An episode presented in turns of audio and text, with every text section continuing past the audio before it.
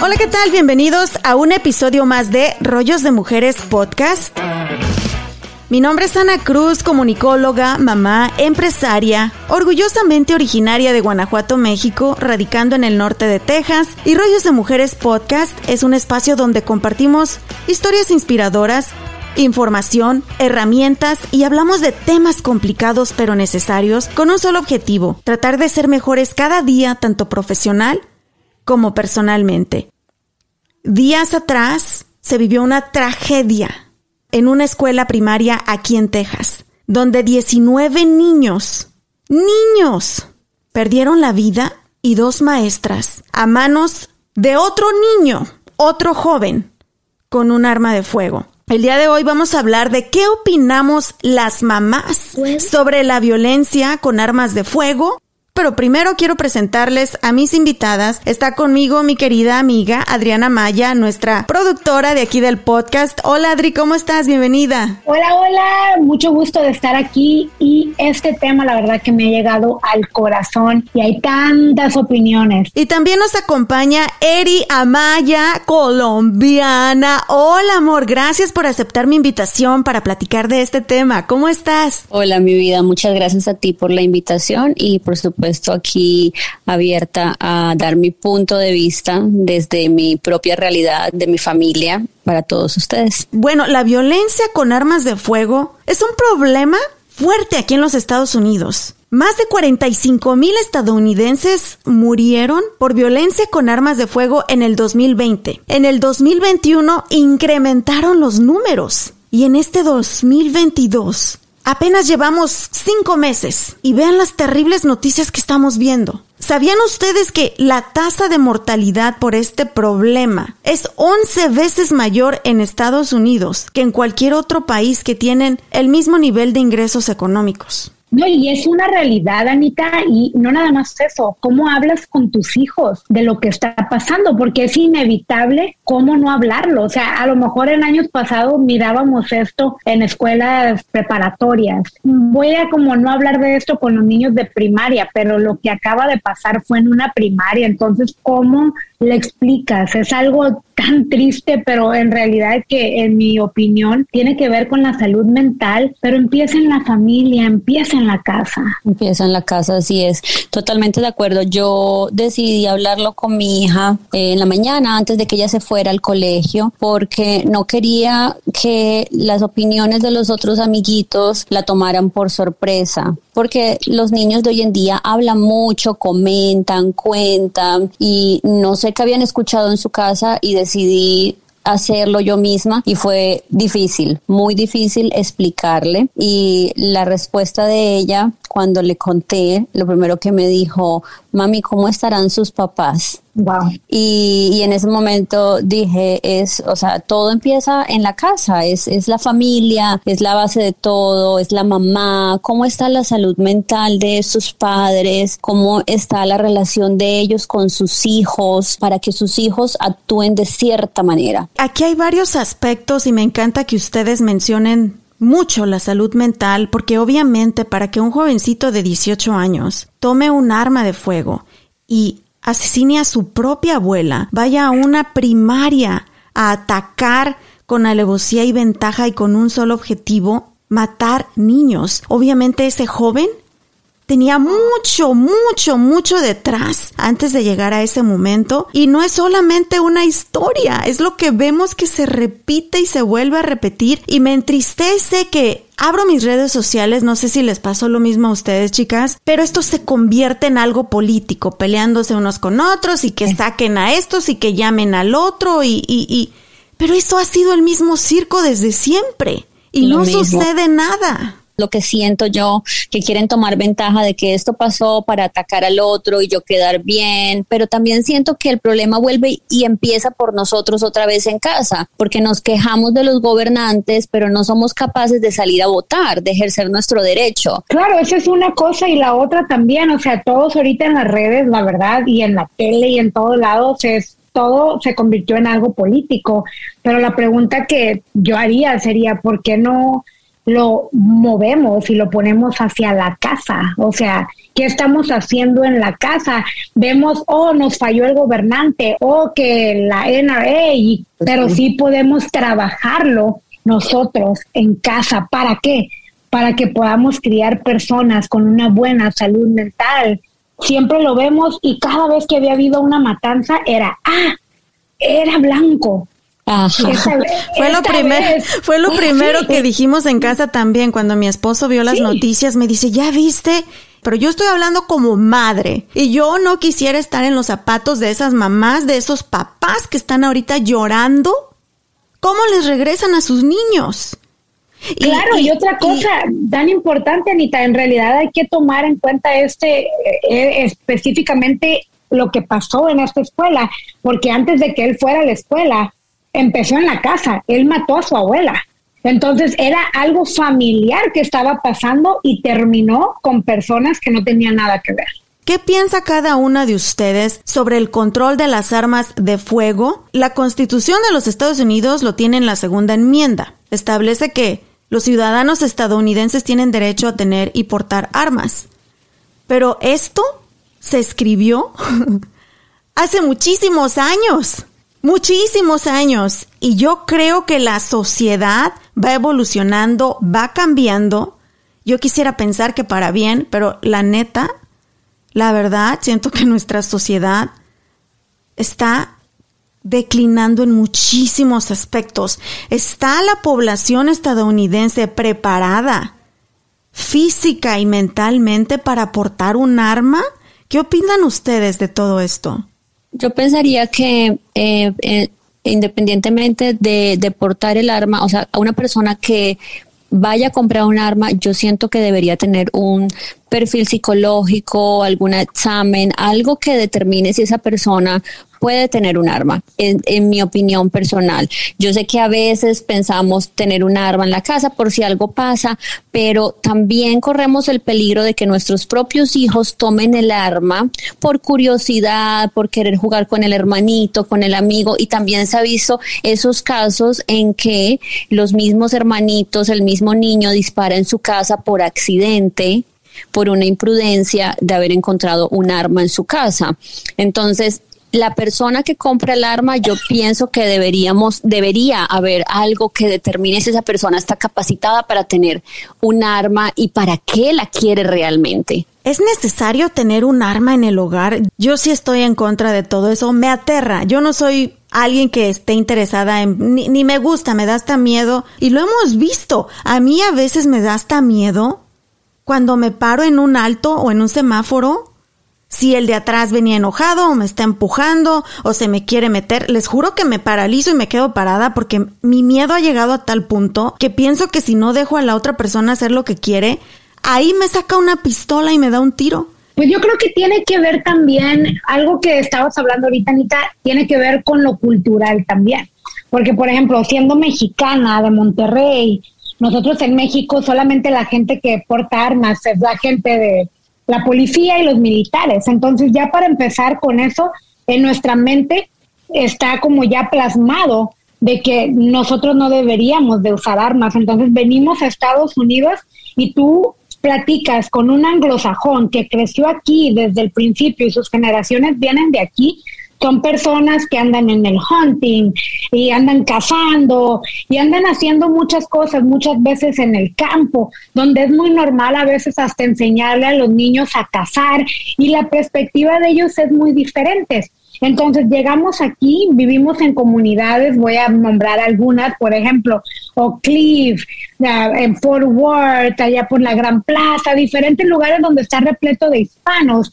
Y de repente escuchar que un hispano de esas comunidades tiene un arma, como que hasta te ven feo, pero es por ese estigma que hay, porque de donde nosotros venimos, y pienso en toda Latinoamérica, los ciudadanos no tienen ese privilegio como lo tienen aquí. Y luego nos convertimos en americanos naturalizados, pero muchas veces nuestra mentalidad nunca transicionó a ser como a lo mejor la de un anglosajón que creció así todo el tiempo y que no le ve nada malo. Pero sí estoy de acuerdo con Eri acerca de que debería de haber un poquito más de restricción para quien compra. Debería de que esos cursos pudieran ir un poquito más, indigar en la vida de la persona que cómo está su salud mental y también de esta forma e, esa ese pedazo de la restricción, pero también que la gente sepa para qué se va a usar el arma, o sea, no nada más porque, oh, yo quiero tener el arma porque puedo, no, o sea, saber por qué vas a obtener esa arma y saber usarla. Y también que sepas cuándo y por qué y en qué momento y también hablar con tus hijos, porque muchas veces nunca les dices nada y somos latinos y de repente hasta como que la tuvieras de contrabando, aunque tienes licencia para portar. Entonces, la parte para mí cultural, la verdad que nos ha afectado porque en nuestros países o aún en nuestras comunidades latinas aquí en Estados Unidos, los que traen las armas es el drug dealer, este, y la gente que anda en malos pasos. El pandillero. Muy diferente, el pandillero, pero es muy diferente cuando ves de una perspectiva anglosajona. Y lo digo porque trabajo con muchas personas anglosajonas, convivo con muchas de esas personas y su pensamiento es muy diferente y no nada más el pensamiento, sus acciones también son muy diferentes porque juntan mucho la parte de la salud mental y de las armas. Entonces, entender ese pedazo creo que es primordial para todos, específicamente los latinos. Pues mira, yo sí creo que entre más prohíban una cosa, la gente va a buscar las maneras y siempre van a encontrar la manera de comprar un arma ilegalmente. Y se vive en México, en Colombia, Eri, yo sé que Colombia vive momentos muy difíciles también de seguridad. Este es un problema al que no podemos cerrar los ojos. Lo que a mí en lo personal me asusta es que por la ley federal un arma la puede obtener una persona desde los 18 años. Ellos pueden tener una escopeta o un rifle. Para adquirir ya un arma de fuego de mano tienen que tener 21 años, pero ¿qué madurez tiene un chamaco de 18 años? Yo me acuerdo cuando yo tenía 18, no tiene uno una madurez. Sí, o sea, no no tienes no sabes no tienes ni idea del mundo, qué quieres hacer es, es una época muy difícil porque están las hormonas de los niños y las niñas en su punto más alto, hay decepciones amorosas, hay problemas de bullying. Entonces, todos estos, todos estos problemas, todas estas situaciones se van formando en problemas eh, psicológicos para ellos y lo más fácil es agredir y si tienen acceso a un arma y aparte tienen acceso a redes sociales, aquí a los niños les dan teléfonos y tabletas desde muy chiquitos. Tienen los videojuegos, Eri. O sea, los videojuegos es pura agresividad ahorita hasta YouTube, porque cuando ven YouTube salen los comerciales, entonces también en los comerciales de YouTube ven cosas que no deberían ver, entonces es, es un es, es un círculo vicioso.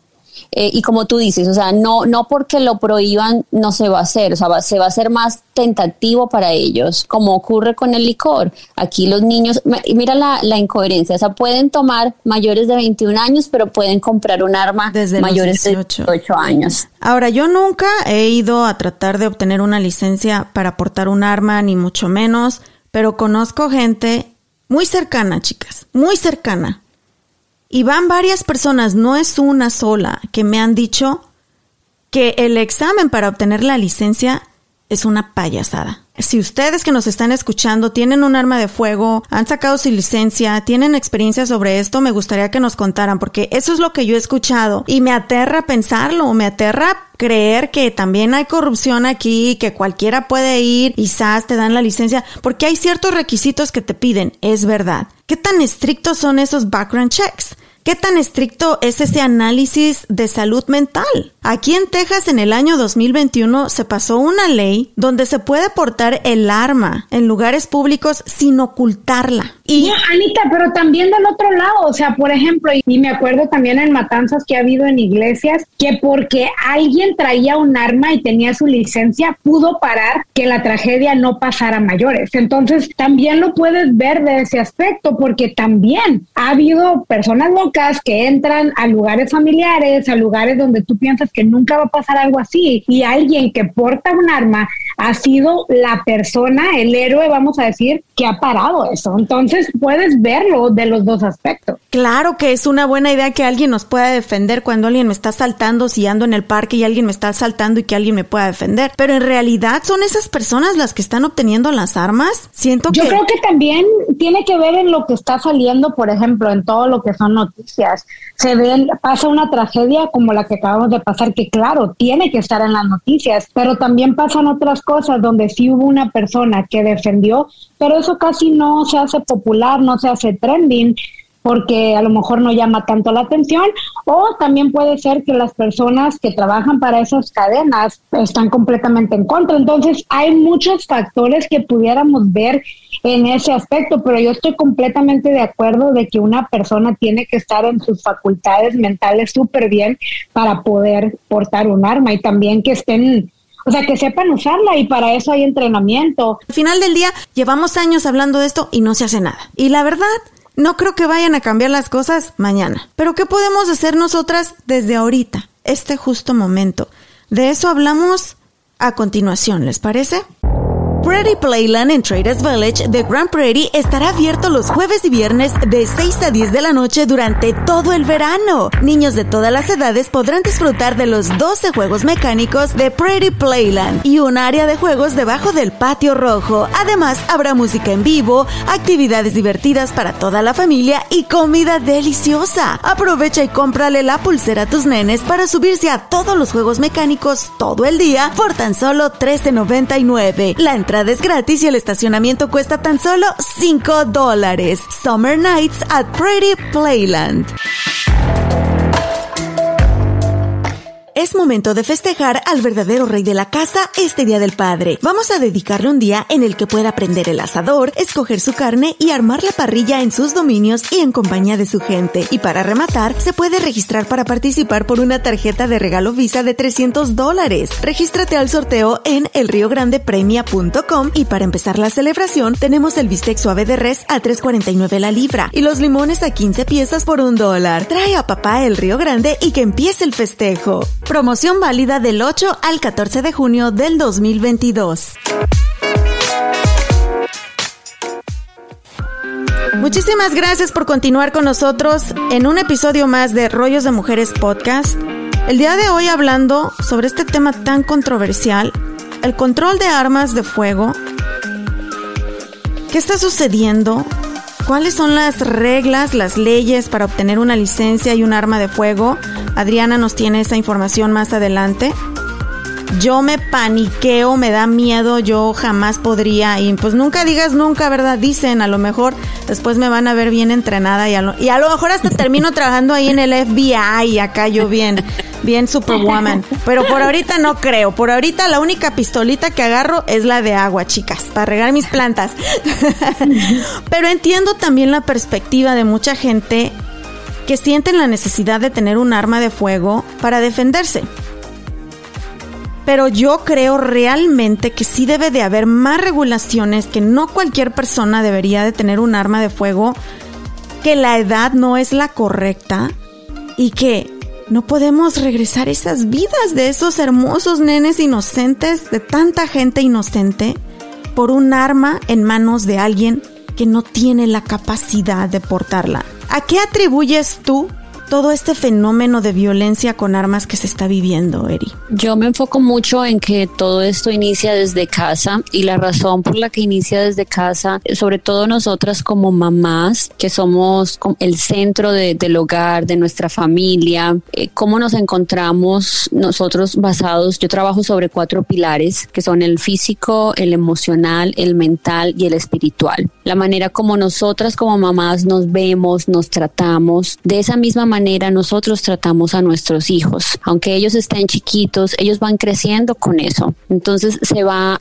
el efecto se va viendo al pasar de los años, cómo es la comunicación de nosotros con nuestros hijos. Los escuchamos, los abrazamos, les decimos te amo, estamos pendientes de las cosas pequeñas que ellos tienen para contarnos, estamos pendientes de, su diario, de, sus necesidades. No es únicamente eh, darles de comer y darles de vestir y llevarlos al colegio. Yo sé que cuando venimos a este país venimos a buscar el sueño americano, pero el sueño americano para muchas familias es tener dos y tres trabajos porque tienen obligaciones para mantener a sus familias que están aquí y además mandar dinero a sus países. Pero también tenemos la otra familia que no tiene necesidad de trabajar tanto y lo hace porque quiere viajar y quiere comprarle a sus hijos más cosas y descuidan a sus hijos.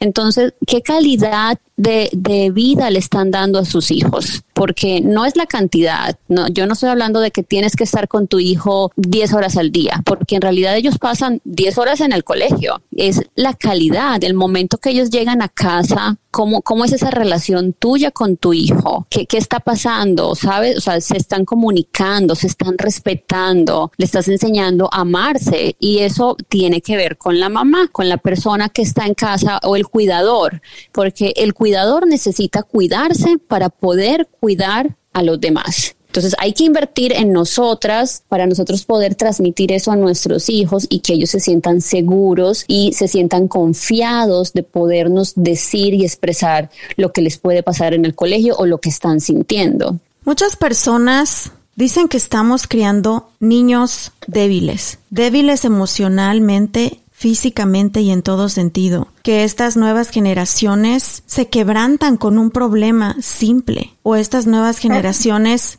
tienen de todo, no saben apreciar, no saben sufrir, no sienten empatía. Escuchen, no estoy señalando a los niños, a los jóvenes. ¿Qué estamos haciendo nosotros como padres? Claro, porque muchas veces yo algo que me he dado cuenta es de que ya no les están enseñando a los niños a perder. Y para poder ser un buen ganador en la vida hay que aprender a perder. Y cuando digo eso suena medio raro, pero es verdad. Y en la escuela ahora dan premios de todo. Todos son ganadores. Y cuando digo eso, muchas veces ya ni quieren tratar porque como quiera al final del año van a premiar a todos. Entonces, ¿para qué? Y eso mismo está pasando en las casas. Se porte bien, se porte mal, le compran todo lo que quieren, ayuden o no ayuden en la casa, se les está dando todo, entonces, ¿cuál ¿para qué ellos van a tratar? ¿Para qué van a ser mejores? Que fue una forma muy diferente de la que nosotros fuimos criados.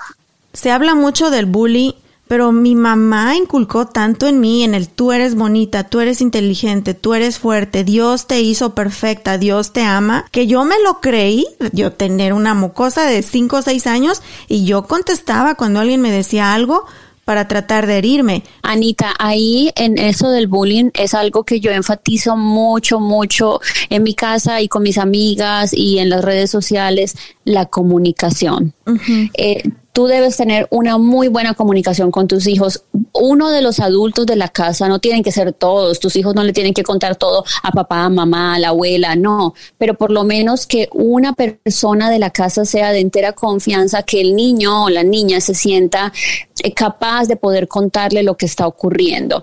Sí, definitivamente nosotros como papás muchas veces estamos inmersos en nuestros propios problemas, en nuestras propias frustraciones, que no estamos bien para nuestros hijos o que no les estamos poniendo la atención adecuada o guiándolos adecuadamente. Bueno, otra cosa también que yo pienso, venimos de unas creencias, de una cultura, de unas enseñanzas, pero los tiempos han cambiado, como hablábamos ahorita, el mundo ha evolucionado lastimosamente, no para bien, por las cosas que estamos viendo, va evolucionando, en muchas cosas evoluciona maravillosamente, pero nos hemos vuelto un poco más inhumanos, pensaría yo. No tenemos esa empatía, no tenemos esa sensibilidad, esa relación que existía como con nuestros abuelos, esa forma de, de ver la vida un poco más descomplicada y nos acostumbramos a vivir en este mundo acelerado, a las carreras, llevando a los niños para acá, para allá, tú corriendo al trabajo. Entonces también ese desgaste emocional que viven los papás afectan los hijos. Y aquí hay otra cosa que es súper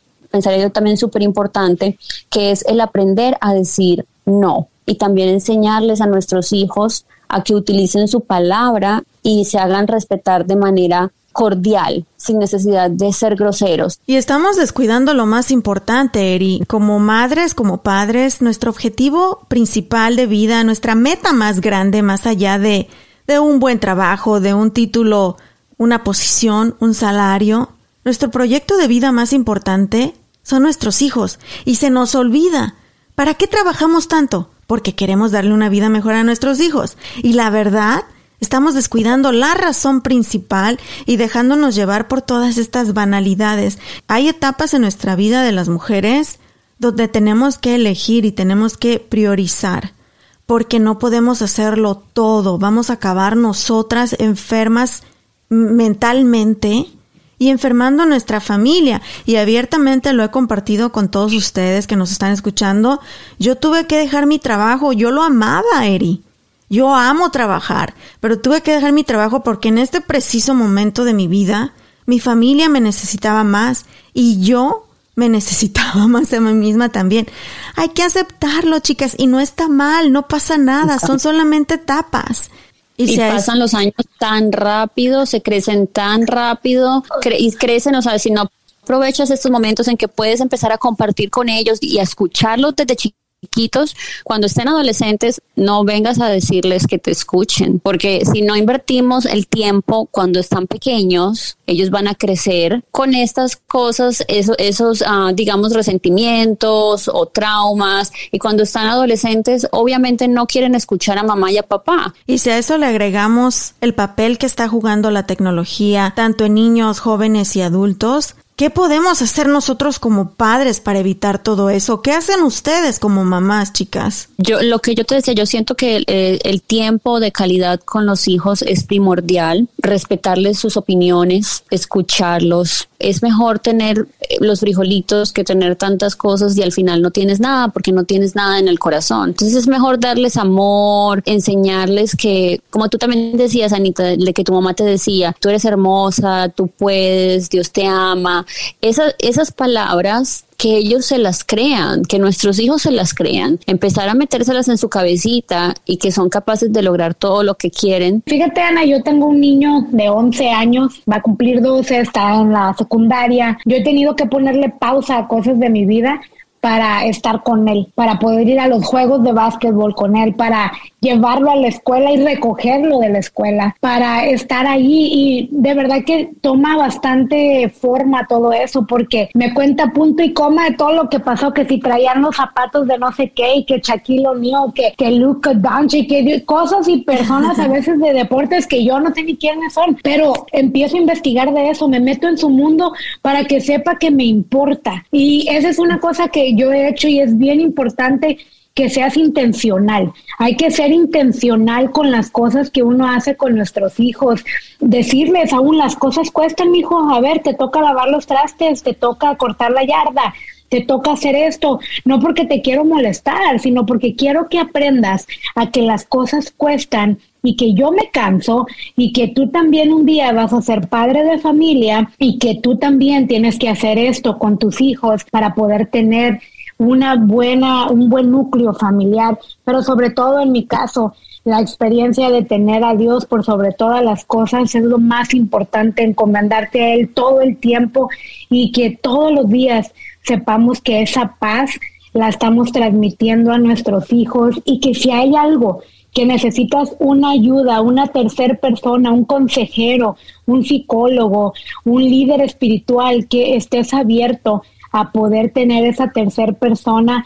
Y si hay una mamá que nos está escuchando y está teniendo problemas con sus jóvenes, con sus niños y que necesitan un psicólogo, hay muchos lugares completamente gratis, gratis. y en español aquí en Dallas. The Center, ellos están ayudando a niños, a papás, para poder tener una buena salud mental y es completamente gratis. Si tú necesitas, puedes llamar al 214 638 2194 214 638-2194. Y lo más bonito, yo conozco personalmente estas consejerías, es de que aún hay una terminología en inglés que se dice play therapy, que hay terapias donde mientras mamá e hijo están jugando, está pasando un efecto en ellos y es algo tan bonito y que no hay que tener miedo de atender a estos lugares. Nosotros somos el maestro más importante que nuestros hijos tienen en su vida.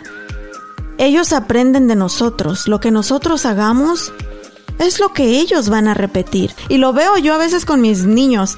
Zane ahí todo enojoncillo y todo con su carácter bien fuerte y me quedo viendo a mí misma en el espejo y digo, ay, pues está repitiendo lo que ve en mí. Les agradezco tanto que hayan abierto sus corazones y hayan compartido con nosotros sus opiniones en este tema tan difícil, pero que definitivamente tenemos que tomar acción ya. El cuidador necesita cuidarse para poder cuidar. Estamos forjando la salud mental de nuestros hijos como también forjamos la nuestra. A mí me gustaría cerrar con que no dejes que tus traumas de cualquier tipo vengan a atravesarse en el desarrollo tuyo y de tus hijos. Hay ayuda y la puedes obtener hoy mismo. ¿Dónde nos encuentran en las redes sociales, chicas? Yo estoy en Instagram y en Facebook como Eri Fit and Food y mi página web es www.erifeedandfood.com. Me encuentran en Instagram como Adriana Radio y en Facebook como Adriana Radio 2 y también tengo una página de recursos comunitarios en Instagram y me encuentran como tu comunidad con Adriana. Pues a mí ya saben, me encuentran por todos lados, hasta en el Río Grande ahí anunciando las cebollas y las fajitas. me encuentran como arroba rollos de mujeres en todas las plataformas de redes sociales, siempre compartiendo información también para las mamis, para las mujeres, para ayudarnos entre nosotras. Las queremos mucho, chicas, mamás papás, no están solitos. Aquí tenemos recursos para ustedes que de todo corazón compartimos. A los familiares de todas estas almas les mandamos todo nuestro amor, que desde la distancia sientan nuestra energía bonita, nuestras oraciones, nuestro amor. Y mamis, unámonos. ¿Les parece? Hagamos comunidad todas para apoyarnos. Así es. Gracias, gracias, gracias. Vámonos, chicas. Bendiciones.